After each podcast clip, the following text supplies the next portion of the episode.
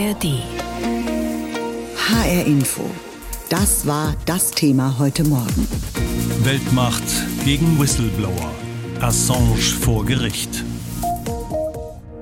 Wie muss es einem gehen, der fürchten muss, den Rest seines Lebens im Gefängnis zu verbringen? Genau das Gefühl treibt Julian Assange schon seit Jahren um. Der Whistleblower und Wikileaks-Gründer gilt seit seinen Veröffentlichungen über die Verfehlungen der US-Armee in Afghanistan und im Irak als Staatsfeind Nummer eins in den USA.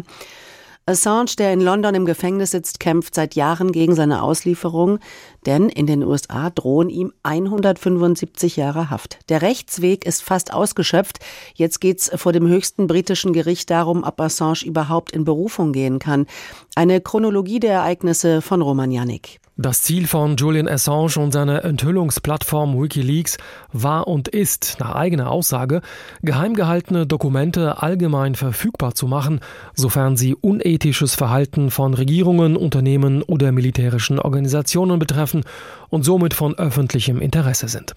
Und so publizierte Wikileaks im Jahr 2010 Auszüge aus Militärprotokollen, die unter anderem Kriegsverbrechen der USA während der Kriege in Afghanistan und im Irak belegten. Die Offenlegung dieser Militärprotokolle erregte weltweite Aufmerksamkeit, gefiel den USA aber gar nicht. Die US-Regierung leitete Ermittlungen wegen Geheimnisverrats gegen Assange ein. Die nationale Sicherheit sei in Gefahr und auch das Leben vieler Menschen, die für die USA arbeiten.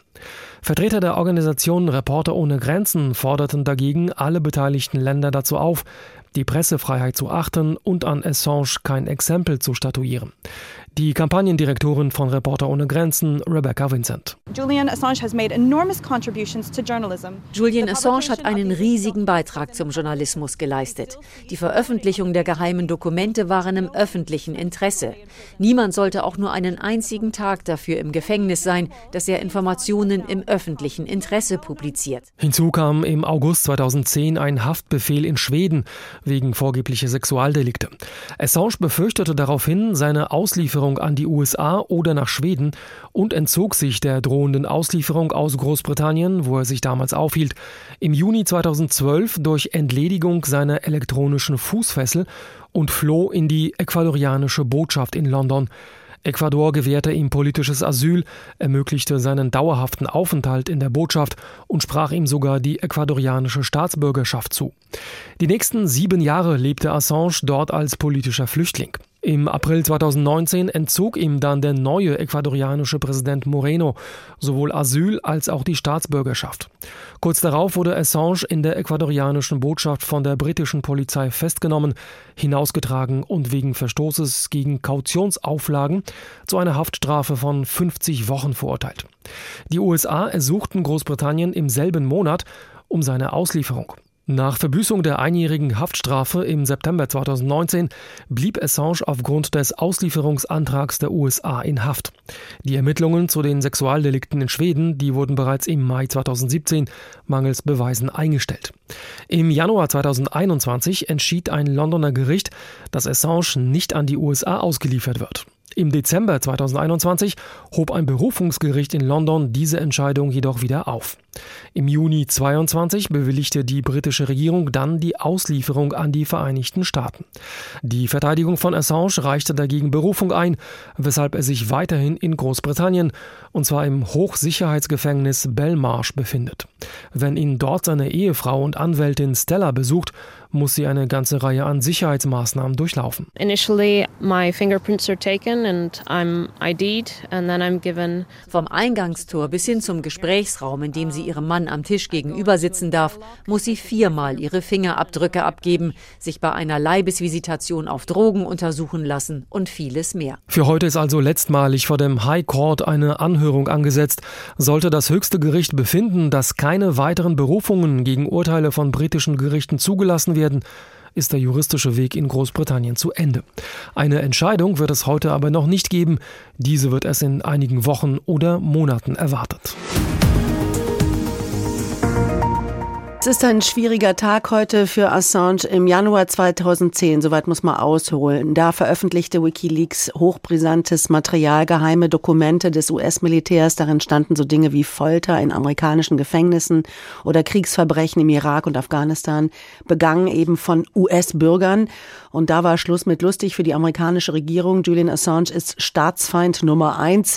Derzeit läuft ein Auslieferungsverfahren gegen ihn, der in Großbritannien im Gefängnis sitzt. Und heute und morgen, da entscheidet eben das oberste Gericht in London, ob Assange dagegen eigentlich noch Berufung einlegen kann oder nicht. Günter Weyraff ist sowas wie Enthüllungsjournalist der ersten Stunde in Deutschland, setzt sich sehr ein für Assange. Er hat im letzten Herbst einen offenen Brief an die Außenministerin geschrieben, sich ebenfalls für Assange Freilassung stark zu machen. Ich habe ihn gefragt, hunderte Prominente aus Politik, Medien und Kultur haben ihren Brief unterzeichnet. Warum setzen Sie sich so vehement für Assange ein? Ja, es ist ein internationales Problem. Und da, wo wir zu Recht in einer Diktatur unter einem, man muss ja fast schon sagen, ein Massenmörder wie Putin, der jetzt Nawalny zum Tode gebracht hat, da ist wirklich ein zu Recht eine große Empörung in Deutschland, auch in Gesamteuropa. Aber was hier Julian Assange widerfährt, das ist ein so unüberhörbares, beredtes Schweigen, dass es schon entsetzlich ist, dass hier zwei Maßstäbe angewandt werden. Und es geht im Grunde um das Gleiche. Es sind beides Menschenrechtler, es sind beide Persönlichkeiten, die wegen ihrer Aufklärungsarbeit hier bei Assange jetzt auch einem Tod auf Raten zugeführt werden sollen. Und dem geht es gesundheitlich so dreckig, dass er die Auslieferung nicht überleben würde. Und 175 Jahre Haft unter solchen Bedingungen in den USA, das ist ein Todesurteil. Mhm. Und hier soll ein Präzedenzfall und Abschreckungsszenario insgesamt für den investigativen Journalismus geschaffen werden, der aufdeckt, was Staaten geheim halten wollen. Und mhm. seine Auslieferung in den USA, das wäre ein Desaster, ein GAU für die Presse- und Meinungsfreiheit insgesamt. Ja. Und hier soll ein Exempel statuiert werden, wer öffentlich macht, was US-Regierung, US-Militär und ihre Geheimdienste an Menschenrechtsverletzungen und Kriegsverbrechen für geheim erklärt haben wollen, der soll sich seines Lebens nicht mehr sicher sein. Aber Herr Weyraff, ähm, ist es nicht trotzdem ein bisschen naiv zu glauben, man könne jetzt diese Aufklärungsarbeit, wie Sie es nennen, und eben auch der Kerngedanke von Wikileaks, äh, die Öffentlichkeit zu informieren, ist es nicht ein bisschen naiv zu glauben, dass das auch auf staatliche und militärische Geheimdokumente auszuweiten ist? Nein, im Gegenteil. Es ist geradezu notwendig. Naiv wäre es, wenn man hier von dem, wo wirkliche Verbrechen gegen die Menschlichkeit begangen werden, wenn man da wegduckt und sich Zurückhaltung auferlegt. Ich würde sagen, genau da zeigt sich, ob wir einen Rechtsstaat ernst nehmen, ob wir ihn auch als Aufklärer, als Journalisten das, wo wir es nicht hinnehmen können, öffentlich machen und uns selber in Gefahr bringen oder ob wir da wegducken. Mhm. Ich würde sagen, das ist der Lackmustest. Genau hier zeigt sich, wie weit auch unsere Verfassung, die freiheitlich ist, ob wir die auch wirklich ernst nehmen oder ob sie inzwischen ausgehöhlt ist. Halten Sie es eigentlich für denkbar, Herr Weyraff, dass, dass einem Whistleblower, so wie man ja Assange auch nennt, auch in Deutschland ähnliche Verfolgung und Repression drohen könnte, wenn er oder sie was aufdeckte, was unter Geheimhaltung liege?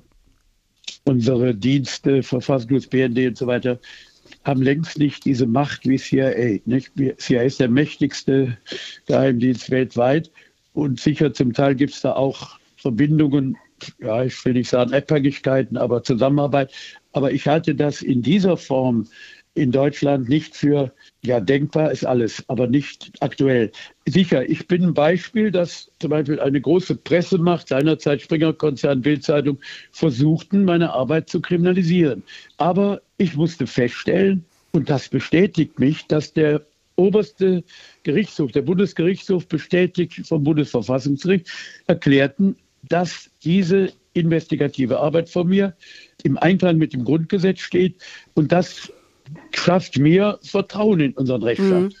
Herr Wallraff, gucken wir noch mal auf Wikileaks. Ähm, diese Enthüllungsplattform von Assange, die ist ja de facto durch die Verfolgung seines Gründers nahezu ausgehebelt worden. Ähm, brauchen wir in Ihren Augen einen besseren Schutz für Whistleblower, beziehungsweise wie gut sind Whistleblower, wenn sie nicht die Plattform haben, um das zu veröffentlichen? Ich bekomme fast jede Woche Mitteilungen von Whistleblowern über schlimme Zustände, Arbeitsunrecht, Menschenrechtsverstöße, auch vor allem in Altenheimen fast alle paar Tage. Da sind viele, die Angst haben, dass ihre Namen bekannt werden und dass sie mit Entlassung rechnen müssen. Und bisher ist das neue Gesetz noch sehr schwammig. Also ich finde, es müsste hier eine viel deutlichere Rechtssicherheit geben für Menschen, die gravierendes Unrecht an die Öffentlichkeit bringen. Und sie müssen auch wissen, dass sie das dürfen und dass eine Demokratie hinter ihnen steht. Mhm. Und das fehlt mir bisher. Ähm, dieses Gesetz, das Sie meinen, das ist dieses Gesetz zum Hinweisgeberschutz der Bundesregierung. Richtig, richtig. Und das reicht Ihrer Meinung nach ähm, nicht aus, damit Menschen wie zu, Assange äh, besser geschützt werden? Es ist zu wenig bekannt. Es sollte als Aushang in großen Betrieben hängen. Es sollte über Gewerkschaften bekannt gemacht werden. Es ist mir noch zu schwammig und zu allgemein und vorsichtig mhm. aufgesetzt. Kommen wir zum Schluss noch mal zum aktuellen Fall Julian Assange, wo ja heute und morgen der englische High Court entscheiden wird über die Auslieferung in die USA oder nicht. Sind Sie generell enttäuscht von der deutschen Politik, wie wenig die sich für Assange einsetzt? Aber absolut. Es sind Ausnahmen, sind Politiker, die ganz am Anfang schon sich an die Öffentlichkeit wandten. Ich habe damals eine Pressekonferenz, Bundespresseamt organisiert. Da war Gerd Baum, Gabriel auch spontan bereit. Aber auch Annalena Baerbock hat am Anfang auch, als es Wahlkampf war, noch kein Ministeramt hatte, da hat sie sich auch noch für die Freilassung von Julian Assange ausgesprochen. Inzwischen duckt sie da weg und man hat den Eindruck, dass sie hier, wie viele auch unserer Politiker, die den Amt haben, dass sie da Zurückhaltung üben und noch gar nicht mit den mächtigeren Bündnispartnern hier sich irgendwie zu verheddern oder äh, auffällig zu werden. Das finde ich ein Trauerspiel. Und von daher ist zurzeit das Leben von Assange extrem gefährdet. Er ist im Stich gelassen weitgehend und seine Auslieferung der USA wäre ein Desaster, ein GAU, wie gesagt, für die Presse- und Meinungsfreiheit insgesamt. Es geht um nicht weniger als um 175 Jahre. Diese Strafe könnte drohen für Julian Assange, der berühmteste Whistleblower, der auf seiner Plattform Wikileaks 2010 Dokumente veröffentlichte, die Kriegsverbrechen der US-Armee in Afghanistan und im Irak aufzeigten.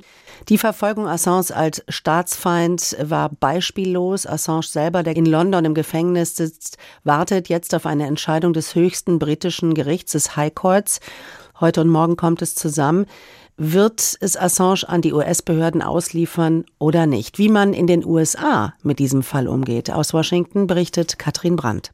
Am Tag der Pressefreiheit wurde es auf dem Podium der Washington Post plötzlich ungemütlich. Starjournalist David Ignatius und Außenminister Anthony Blinken sprachen gerade über Journalisten in russischer Haft. Da enterte eine Demonstrantin die Bühne.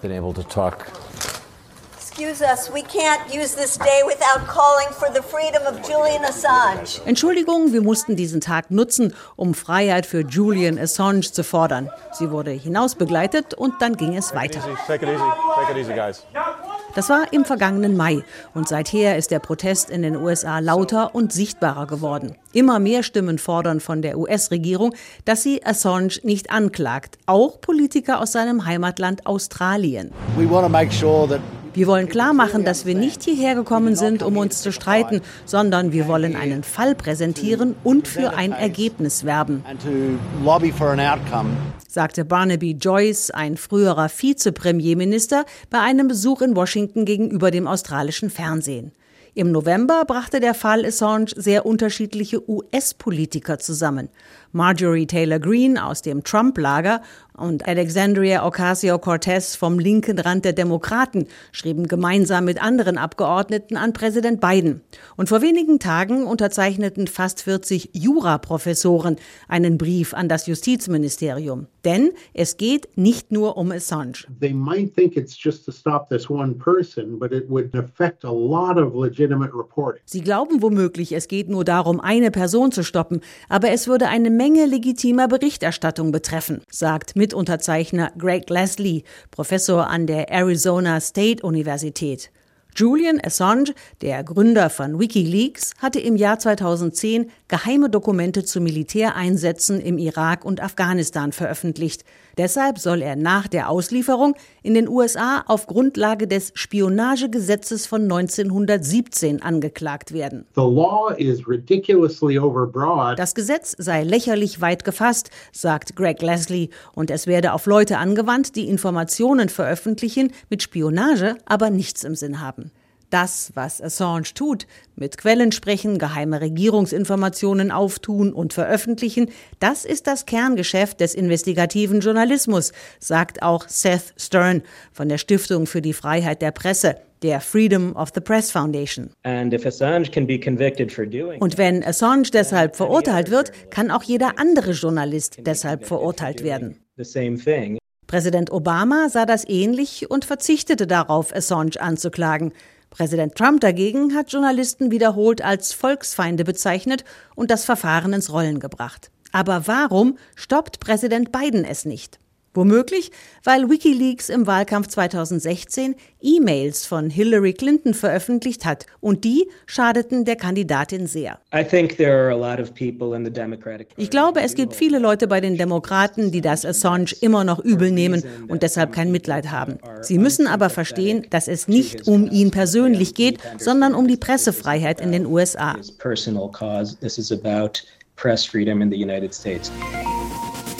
HR Info, das Thema. Diesen Podcast finden Sie auch in der ARD Audiothek. In den USA ist Assange Staatsfeind Nummer eins, weil er vor 14 Jahren geheime Dokumente des amerikanischen Militärs veröffentlicht hatte, in denen es um Kriegsverbrechen von Soldaten geht, um Folterungen in Afghanistan und im Irak.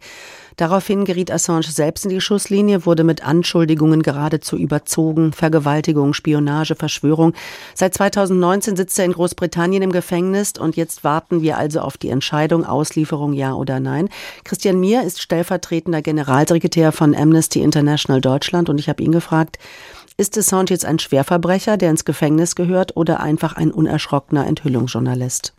Julian Assange gehört in Freiheit und alle Anklagepunkte gegen ihn müssen fallen gelassen werden, denn mit Wikileaks hat er Menschenrechtsverletzungen enthüllt, während diejenigen, die das mit ihm enthüllt haben, die Journalistinnen und Journalisten, nicht in Haft sind und diejenigen, die die Menschenrechtsverletzungen begangen haben, auch nicht. Mhm. Gehen wir mal die Vorwürfe gegen Assange der Reihe nach durch. Ist ja einiges. Es gab ja lange Zeit die Vergewaltigungsvorwürfe gegen ihn. In Schweden war das. Die sind komplett fallen gelassen worden. Der damalige UN-Sonderberichterstatter für Folter kam zu der Einschätzung, die schwedische Polizei habe diesen Vorwurf konstruiert. Können Sie uns mal kurz die Faktenlage rund um diese Vorwürfe schildern? Also man muss sagen, hier bei diesem Verfahren geht es ja tatsächlich wirklich ausschließlich um die Enthüllungen mit Wikileaks. Und insofern ist, sind diese Sachen, die dort in Schweden waren, letztlich auch nicht Teil des Verfahrens und am Ende auch nicht Teil des Mandats von Amnesty International. Ja, okay. Gucken wir mal ähm, auf das, was dann später passiert ist. Fast sieben Jahre lang hatte Assange in der ecuadorianischen Botschaft in London Zuflucht gefunden. Das war ja auch mehr fast wie ein Gefängnis. Dann entzog ihm das Land plötzlich plötzlich das Asylrecht. Die Londoner Polizei hat ihn verhaftet in der Botschaft, wurde dann wegen Verstoßes gegen Kautionsauflagen zu 50 Wochen Haft in einem Hochsicherheitsgefängnis verurteilt. So, üblicherweise gibt es in Großbritannien bei Kautionsverstößen nur Geldbußen oder allenfalls ein paar Tage Haft. Wie ordnen Sie dieses drastische Vorgehen der Briten ein?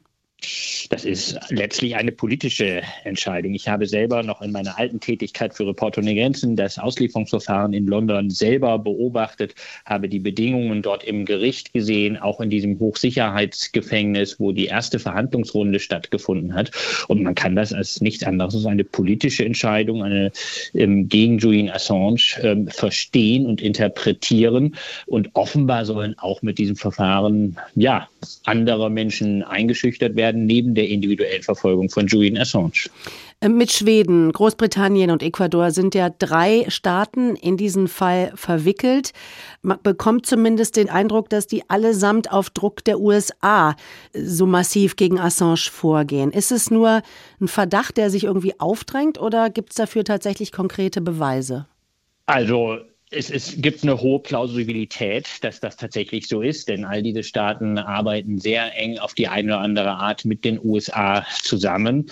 Und Julian Assange und Wikileaks haben sich nun mal ja mit den Sicherheitsdiensten der USA angelegt und ähm, auch dort finden eben Zusammenarbeiten mit den Sicherheitsdiensten statt, genauso wie im Übrigen von der Bundesregierung aus. Deswegen ist die Bundesregierung hier in Deutschland sicherlich auch so zurückhaltend. Wie beurteilen Sie ähm, die Haftbedingungen, äh, denen Assange ausgesetzt war und ist während der fast fünf Jahre, die er in Großbritannien ja eigentlich immer wieder im Gefängnis saß? Die Haftbedingungen sind nicht zumutbar und äh, die sind angesichts dessen, was ihm vorgeworfen wird und wo wir der denken, dass diese Vorwürfe alle fallen gelassen werden müssen. Ja, diese Haftbedingungen sind unzumutbar für das, was er begangen haben soll. Und er ist sich eben ja eigentlich am Ende keines Verbrechens schuldig geworden aus Sicht von Amnesty International. So, jetzt geht es um 175 Jahre Haft. Sollte das britische höchste Gericht heute und morgen zu der Entscheidung kommen, wir liefern Assange in die Vereinigten Staaten aus. Was glauben Sie, wird er dort überhaupt ein faires, ein rechtsstaatliches Verfahren bekommen? Da wir davon ausgehen und sehen und den Eindruck haben, dass das ganze Verfahren, das Auslieferungsverfahren schon hochpolitisch ist, fordern wir ja eben jetzt, dass die US-Behörden alle Anklagenpunkte gegen Julian Assange fallen gelassen werden müssen. Denn wir sehen auch in den USA die Gefahr von Misshandlung, zum Beispiel durch Isolationshaft und Sondermaßnahmen. Und das Gericht in London hat die Ablehnung des Auslieferungsersuchens der USA ja gekippt und dabei die hochproblematischen diplomatischen Zusicherungen der USA akzeptiert, denen wir im Moment kein Vertrauen schenken können angesichts der Erfahrung in vergleichbaren Konstellationen. Mhm. Sie fordern die sofortige Freilassung von Julian Assange. Was, was glauben Sie denn, wie, wie erfolgreich werden Ihre Forderungen oder den Druck, den Sie aufbauen, sein? Ja, wenn wir nicht an einen Erfolg glauben würden, dann ähm, würden wir das ja nicht machen. Und wir fordern politisch dazu auf. Wir haben eine Petition an den US-Justizminister laufen und wir haben in vielen anderen Fällen ja auch immer wieder gesehen, dass am Ende öffentlicher Druck durchaus einen Unterschied machen kann. Und deswegen geben wir keine Ruhe. Deswegen organisieren wir an verschiedenen Städten auch heute, nicht nur in Deutschland, sondern auch weltweit, Kundgebungen, Kampagnen, denn öffentlicher Druck hat auch die USA, hat auch Großbritannien immer wieder schon beeindruckt. Gericht in London soll jetzt abschließend darüber entscheiden, ob das Auslieferungsverfahren gegen Assange beginnen kann oder der Whistleblower und Gründer der Plattform Wikileaks nochmal in Berufung gehen kann. Heute Mittag soll es dazu eine Anhörung geben. In den USA droht Assange eine lebenslange Haftstrafe. Assange kommt ja eigentlich aus Australien, aber die US-Justiz möchte ihm schon seit langen Jahren den Prozess machen. Die Ehefrau von Julian Assange, Stella, befürchtet, sogar den Tod ihres Mannes, weil sein Gesundheitszustand zuletzt sehr schlecht gewesen sei. Christoph Prössel berichtet aus London. Für Julian Assange wird es immer enger. Viele Rechtsmittel bleiben dem Journalisten nicht mehr. Sollten die Richter zu dem Schluss kommen, dass es kein Berufungsverfahren mehr geben soll, könnte er sehr schnell an die USA ausgeliefert werden, möglicherweise innerhalb von Tagen. Für seine Ehefrau Stella Assange geht es um Leben und Tod. Julian sitze jetzt bereits seit fast fünf Jahren im Hochsicherheitsgefängnis in Belmarsh ein. Well, Julian has been in Belmarsh High Security Prison for almost five years. his mental and physical health has taken uh. Seine physische und psychische Gesundheit sei immer schlechter geworden. Wenn er ausgeliefert werden sollte, würde er sterben, sagte Stella Assange. Seine Gefängniszelle ist zweimal drei Meter groß. Hier ist er 21 Stunden am Tag allein. Seine Auslieferung konnte zunächst gestoppt werden, weil Ärzte gewarnt hatten, dass er in den USA keine ausreichende ärztliche Versorgung erhalten würde. Daraufhin hatten die US-Behörden zugesichert, es werde eine entsprechende Versorgung und Behandlung geben. Dies sei jedoch keine verlässliche Zusicherung gewesen, sagt Stella Assange. The US routinely uses solitary confinement in, in their prisons. In den USA wird routinemäßig Isolationshaft umgesetzt. Dort gibt es auch die extreme Form der Isolationshaft. Die CIA darf seine Haftbedingungen bestimmen. Das ist die Behörde, die ihn umbringen wollte. Die extreme Form der Isolationshaft sieht zum Beispiel einen fensterlosen Raum vor. Jeder Kontakt nach draußen kann unterbrochen werden. Der Austausch mit den Anwälten wird mitgelesen. Stella Assange bezieht sich auch auf eine Berichterstattung, die offenbar belegt, dass die CIA plante, Assange zu kidnappen oder zu töten. In dem entsprechenden Medienbericht werden zahlreiche Quellen genannt. Julian Assange hatte Dokumente veröffentlicht, die belegen, dass es in Afghanistan und im Irak zu Kriegsverbrechen durch US-amerikanische Soldaten gekommen ist. Diese Daten waren ihm zugespielt worden. Rebecca Vincent von der Organisation Reporter ohne Grenzen sieht die Pressefreiheit in Gefahr. Wir haben Belege für Kriegsverbrechen und Menschenrechtsverstöße gesehen. Dazu hat es keine Strafverfolgung gegeben. Nur die Herausgeber wurden verfolgt. Wenn US-Behörden ihn nach Amerika holen und anklagen, ist das alarmierend. Es wird andere Medienunternehmen treffen können, jeden, der eine Recherche auf der Basis geleakter Informationen veröffentlicht. Sie bezeichnet Assange als politischen Gefangenen. Sollten die Richter ihm eine Berufung verwehren, hätte Assange höchstens noch die Chance, den Europäischen Gerichtshof für Menschenrechte anzurufen, mit geringer Aussicht auf Erfolg. Der Fall bewegt auch viele Menschen in Australien, weil Assange die australische Staatsbürgerschaft hat. Das Parlament stimmte gerade erst mit überwiegender Mehrheit für einen Antrag, in dem Großbritannien und die USA aufgefordert werden, die Angelegenheit zu einem Abschluss zu bringen, damit Herr Assange zu seiner Familie nach Australien zurückkehren könne. Diesen Podcast finden Sie auch in der ARD Audiothek.